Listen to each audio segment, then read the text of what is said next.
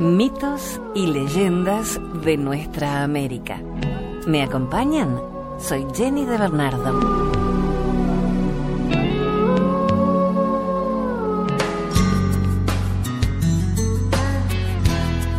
El Churrinche, una leyenda tehuelche. Julián era un indio tehuelche que poseía extraordinarios poderes. Todos lo amaban y respetaban en su tribu, y no solo sus hermanos los indios.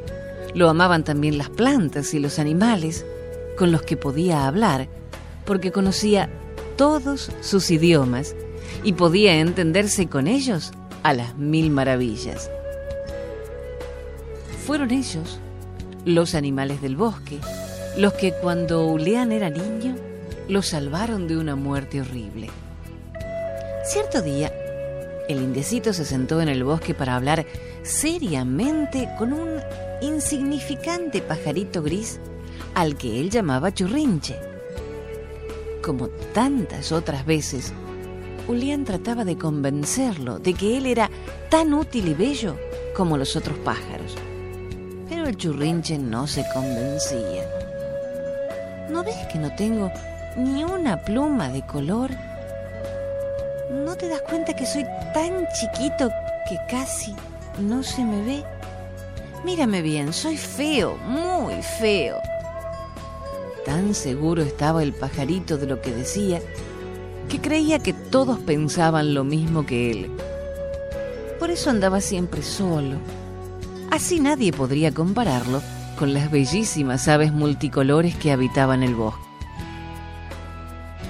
Tan ocupado estaba el indiecito con su pajarito desvalido que no oyó acercarse a un gigante malvado que vivía en las cercanías y que tenía mucha envidia de los poderes mágicos de Ulián. En un abrir y cerrar de ojos, había atado al pobre niño y lo había encerrado en una cueva que había tapiado totalmente, esperando que muriera. Pero sin darse cuenta, el gigante había dejado una pequeña hendidura sin tapar, y por allí se coló el churrinche. Con su débil pico intentó desatar las cuerdas que inmovilizaban al prisionero, pero tenía tan poquita fuerza que no pudo conseguir nada.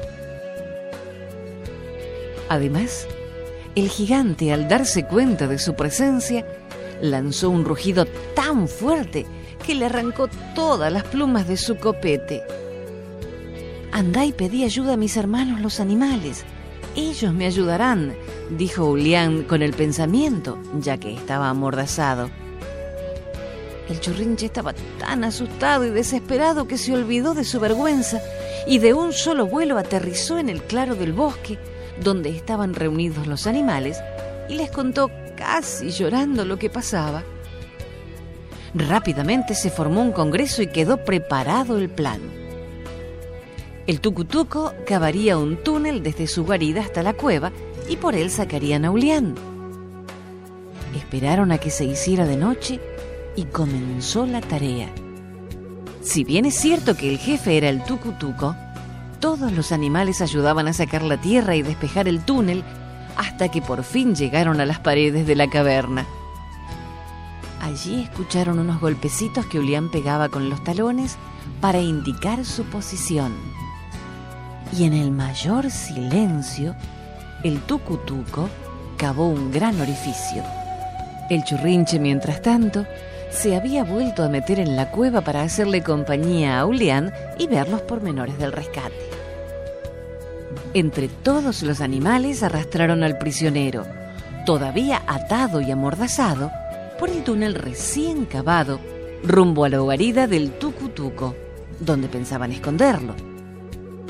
Ya estaban por empezar la marcha cuando el gigante se despertó y lanzó un feroz rugido. El churrinche se llevó un susto mayúsculo, pero lo primero que pensó era que debía avisar a sus amigos que el gigante estaba furioso. Y lo primero que se le ocurrió fue ponerse a gritar tan fuerte como el gigante. En realidad eso creía él. Churruit, churruit, churruit, churruit. El gigante, más enfurecido que antes por semejante batifondo, le arrojó una gruesa espina que se clavó profundamente en el pecho del pájaro y se dedicó a perseguirlo. Los animales aprovecharon para proseguir con el rescate, mientras el tucutuco iba taponando el túnel recién construido. Cuando estuvo seguro de que Julián estaba a salvo, el churrinche totalmente ensangrentado dejó de gritar y con las pocas fuerzas que le quedaban voló hasta un chañar a cuyos pies cayó desmayado. Allí lo recogió una calandria que lo llevó hasta Ulián, que con unos pocos pases mágicos lo curó. Pero decidió que siempre llevara el color de la sangre en su plumaje, como muestra de su coraje y valentía. Y por esa causa, el churrinche ya no es gris, sino que tiene los colores que tanto envidiaba a las otras aves.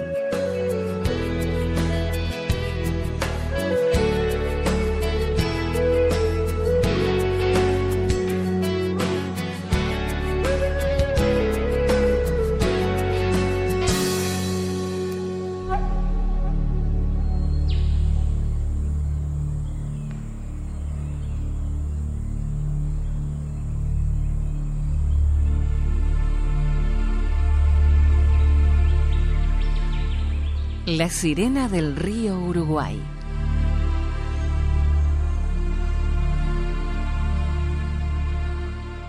Pariente lejano de la sirena mitológica, un ser solitario y grotesco, asoma de tanto en tanto en la superficie del río Uruguay. El mito de la sirena del río Uruguay es una de esas clásicas leyendas que desde tiempos inmemoriales seduce la imaginación de los hombres de todo el litoral oeste del país e incluso de aquellos que habitan todavía más hacia el sur de la República. Pues es evidente que la famosa sirena del Río de la Plata, sobre la que misteriosamente refieren algunos pescadores montevideanos, no es sino la mismísima ninfa de aguas dulces en una de sus excursiones más alejadas. Con todo, es probable que en ningún otro sitio como en Salto esta leyenda posea tantas anécdotas y testimonios que den prueba de su existencia. Pese al ostensible nombre de esta bestia, la sirena del río Uruguay es un animal que apenas recuerda a su congénere de la mitología clásica. Una diferencia notoria proviene de las apreciaciones fisonómicas de cada una de estas especies. Las sirenas de la antigüedad helénica fueron seres de forma híbrida que de la cintura para arriba asemejaban hermosísimas doncellas de largas cabelleras y de formas voluptuosas, mientras que de la cintura para abajo eran unos peces gigantescos. En cambio, la sirena del río Uruguay no es un mero complemento entre una especie humana y otra animal, sino tal vez un híbrido indeterminado entre ambos términos. Se sabe que tiene extremidades, pero estas no son los tiernos brazos de una náyade, sino unas especies de tentáculos provistos de largas garras y de aletas. Hay también consenso en que tiene abundantes cabellos, pero estos no son finos y delicados, sino verduzcos y pinchudos, como si se tratara de un puñado de bigotes de surubí. Sus ojos son amarillos y saltones, como los de un sapo, y no toleran la luz. El conjunto del monstruo da la impresión de un axolote enorme, pero cuyas facciones evocan lejanamente rasgos humanos. Su piel, brutalmente salpicada de erupciones, es de un color gris piedra que le permite un camuflaje sin igual en las oscurecidas aguas del río. Otra diferencia importante es que al tiempo que las sirenas, sobre las que nos refieren los relatos de la mitología y la epopeya clásica, siempre avanzan en grupo, verdaderos arenes fantásticos de seductoras marinas, la sirena del río Uruguay, en cambio, es un ente tristemente solitario. Es probable que se trate del último espécimen de su raza. La pobre criatura vaga de aquí para allá desamparada, sin otra compañía que la corriente del río y la ocasional cercanía de otros peces que el azar de las aventuras pone en su camino. Pero tal vez la principal diferencia entre la especie helénica y la sirena del río Uruguay, a quienes conviene reconocer, sin embargo, como parientes muy lejanas, es la absoluta disparidad entre sus respectivos comportamientos en relación a los humanos. Las sirenas de la antigüedad clásica encontraban singular deleite en provocar la desgracia y la muerte de los hombres. Sus hermosas melodías y sus hipnópticos cantos atraían la atención de los navegantes que descuidaban el curso de sus naves y las estrellaban así contra los arrecifes, pereciendo toda la tripulación en las aguas. Por el contrario, la sirena del río Uruguay es un ser absolutamente pacífico y más que bonachón, casi inocente, que nunca ha causado y es previsible que no causará jamás daño a nadie. Puesto que, como se dijo, se trata de un ser solitario en extremo, posee, eso sí, una gran curiosidad.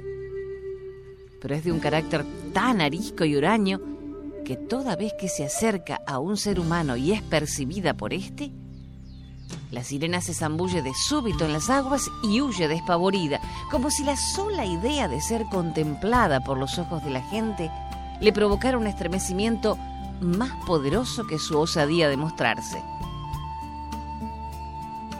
Desde que los practicantes de la religión afro-umbandista instalaron en la playa Las Cavas una bellísima escultura de Yemanjá, los avistamientos más frecuentes de la sirena en la ciudad de Salto se produjeron precisamente en esa zona del río Uruguay. Muchos de los devotos de esta diosa, que habitualmente se acercan a la costa del río a realizar sus rituales y a presentar sus ofrendas de flores, velas y animales, juran haber divisado más de una vez a la Madre de las Aguas saltando a lo lejos o a veces también paseando en una barca vestida con sus conocidos atuendos de colores blanco y turquesa, su silueta recortándose en el espejo de plata de la luna. Estas visiones fueron confirmadas también por algunos de los muchachos del cuerpo de guardavidas de la Intendencia, que en las épocas de verano custodian las playas salteñas. Hacia el atardecer, cuando van a recoger las boyas de seguridad, se ven a menudo espantados por el súbito borbollón de agua que, en su torpe desplazamiento por debajo de la chalana, produce la sirena al pasar. Igualmente, los marineros de la prefectura, hastiados de caminar y vigilar con sus binoculares toda la costa de Salto, fueron testigos de sus fugaces apariciones. Fuera de estos registros recientes, Hubo una época en que los avistamientos más frecuentes de la sirena del río Uruguay se realizaron en el puerto de la ciudad. Tal vez por esta razón, quienes están en mejores condiciones de proporcionar datos fidedignos sobre la existencia de este apacible monstruo acuático sean los habituales pescadores que, noche tras noche, van allí a tirar sus plomadas. También los pescadores de río adentro, que rastrillan la zona portuaria con sus embarcaciones y sus redes, se ven de ordinario sorprendidos por la visita de este curioso engendro. En ocasiones, las personas que hacia el atardecer regresan de Concordia en la lancha pudieron observar también de qué simpática manera acompañaba la sirena el surco blanco de agua que el motor produce en el río asomando la cabeza y hundiéndose en forma reiterada. Otras zonas de avistamiento frecuente de la sirena del río Uruguay en Salto son las rocas de la Yuí, las cuevas de San Antonio y las compuertas de la represa de Salto Grande, sitio en el que no es por cierto infrecuente advertir a este fantástico animal saltando alegremente junto a los dorados en los torbellinos de agua.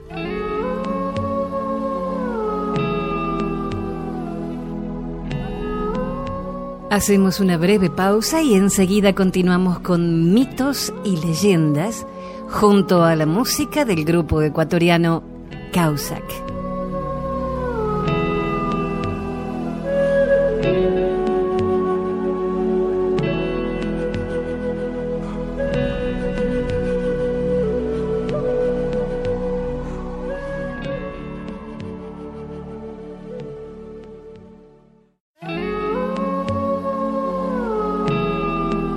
continuamos grupo ecuatoriano Causac musicalizando estos mitos y leyendas. Soy Jenny de Bernardo.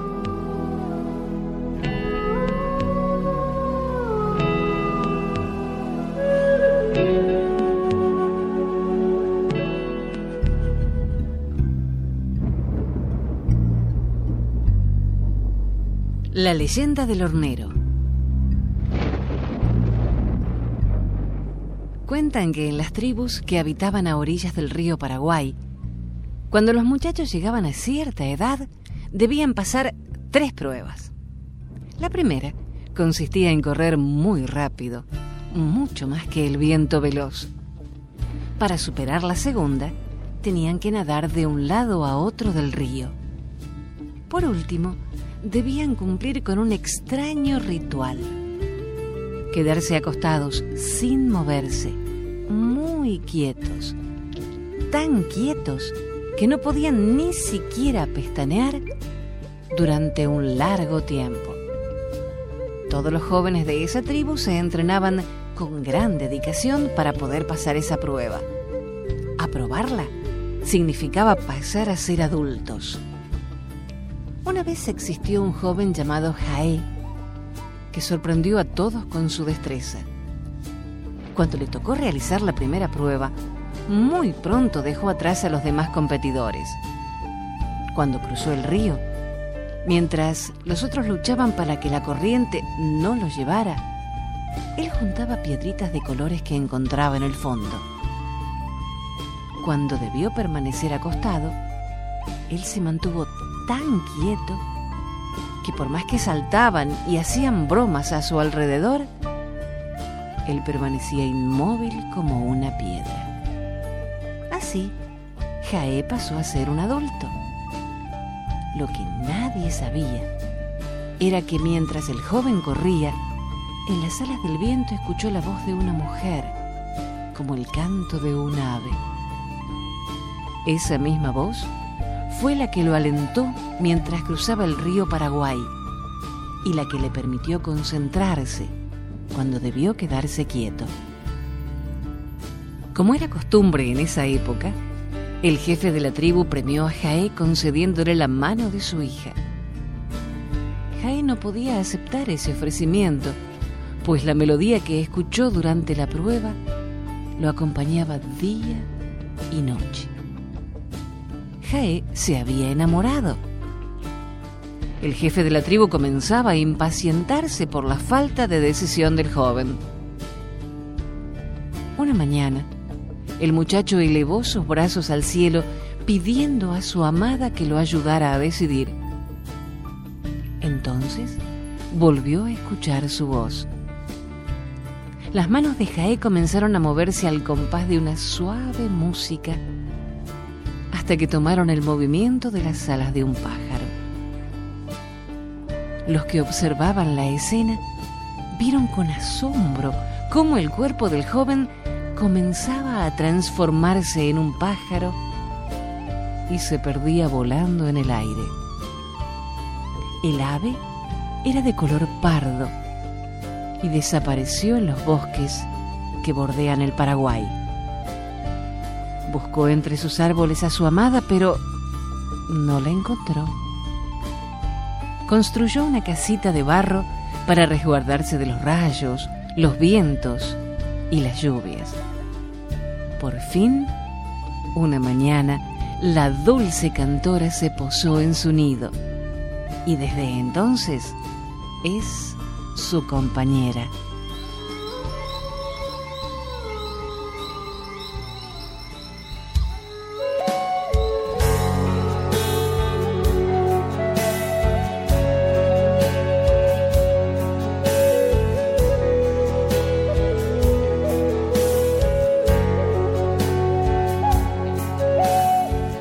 El palo santo, árbol sagrado de los tobas.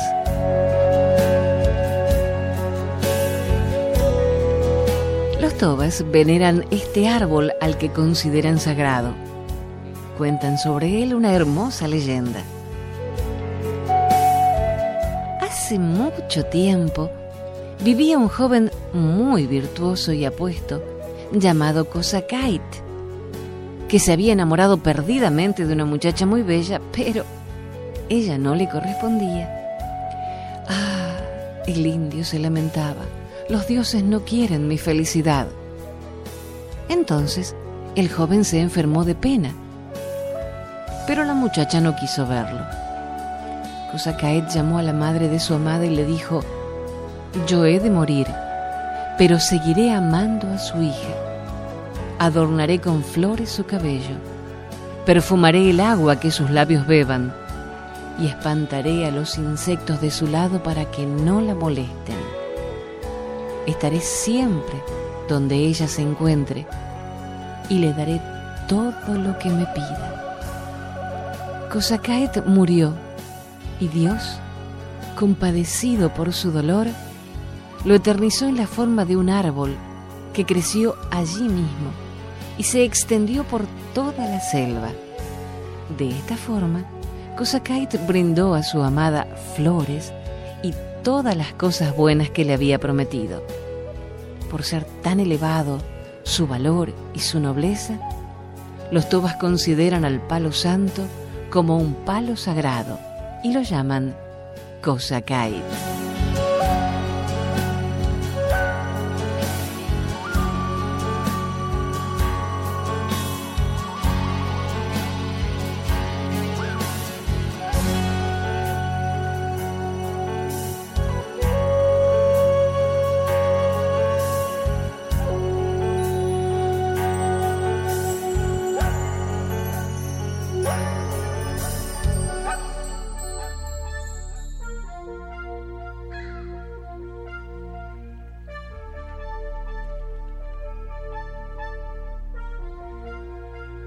Historia de dos ríos. Hace muchos años, cuando los lagos eran de cristal y las montañas blandos terrones de arcilla, vivían en la Patagonia dos tribus mapuches. Los hijos de los caciques Limay y Neuquén eran grandes amigos. Juntos iban a pescar y nadar. Un día, cerca de un lago, se oyó una suave canción. La voz era de Raihue, una indecita de gran belleza. Los jóvenes quedaron enamorados de Raihue. A partir de ese momento, los muchachos que eran como hermanos supieron que algo se interponía entre ellos. Los caciques, al ver a los jóvenes tan distanciados, consultaron a la Machi, la adivina. Pronto la Machi descubrió lo que estaba sucediendo y quiso hablar con Raihue. Cuando estuvieron a solas, la adivina preguntó a la indiecita qué era lo que más deseaba. Y ella contestó que quería una caracola de mar. Los jóvenes tendrían que llegar al mar y traer una caracola. Consultados los dioses, convinieron en que lo más rápido para llegar al mar era convertirse en río. Así lo hicieron, y los dos jóvenes, con sus cuerpos convertidos en agua, comenzaron a correr hacia el mar. Neuquén desde el norte y Limay desde el sur. Pero, siempre hay un pero en las historias. El espíritu del viento no había sido consultado y su furia hizo soplar vientos maléficos Reihue comenzó a pedir a los dioses por el alma de los jóvenes mientras su cuerpo se iba transformando lentamente en árbol. El viento sopló con tanta furia que desvió el curso de los ríos. Cuando Limay y Neuquén se enteraron de la muerte de Raihue, se abrazaron fraternalmente. Así unidos, lloraron a la indiecita y sus caudalosos cuerpos formaron un río que también aún la llora, el río Negro.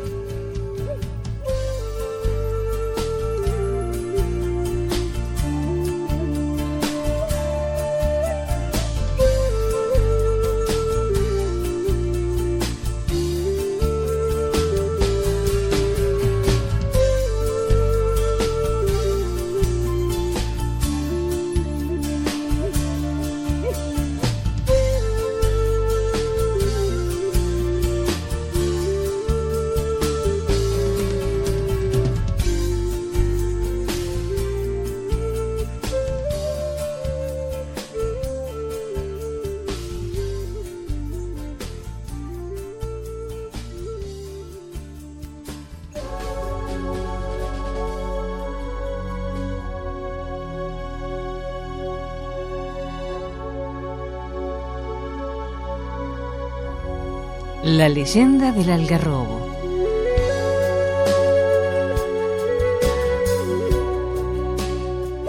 Esto sucedió hace mucho tiempo, en la época que los españoles comenzaron la conquista de estas tierras de América. Un día, los indios comechingones, muy asustados, vieron que unos hombres de piel blanca, cargados de armas, avanzaban sobre ellos. Venciendo su temor, los hombres del cacique Comechingón y Pachinaguán lucharon contra los hombres blancos. La lucha fue larga y el hambre y el cansancio fueron debilitando a los Comechingón.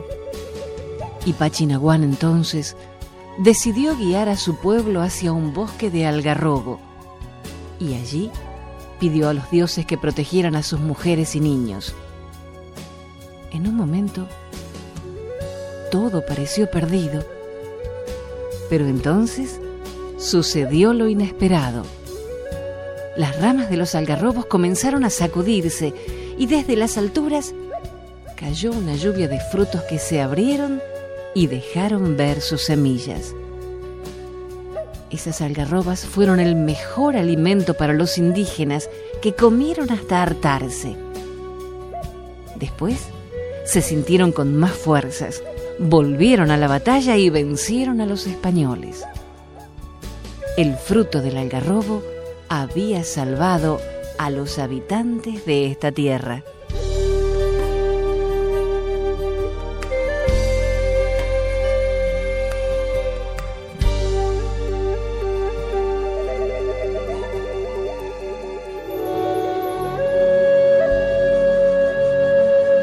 La leyenda que Calafate era una mujer morena que era hija del cacique de la tribu. Lo más hermoso de ella eran los ojos negros, bien profundos, que podían enamorar a cualquiera. Por eso es que un día andaba por el bosque como los demás días, pero aquel fue especial porque se encontró con un hombre blanco que llegaba para colonizar el problema fue que se enamoraron muy intensamente y no pudieron separarse. Se veían escondidas todos los días, pero entonces el chamán de su padre los encontró y delató a los superiores. Estos enamorados tuvieron que vivir el castigo del padre, que fue severo, porque ordenó actuar a su chamán en el tema y que hiciera lo que sea con tal de que no volvieran a verse. No le importaba si le pasaba algo a su hija como consecuencia. Él creía que ella se lo había buscado, simplemente estando con el enemigo. Su hechicero la convirtió en arbusto. Sus ojos negros, profundos, ahora eran frutos deliciosos y estaban llenos de espinas para que su amado no se pudiera acercar. De todos modos, murió a su lado, debido al amor sincero que siempre le tuvo a Calafate. Hasta el próximo relato. Soy Jenny de Bernardo.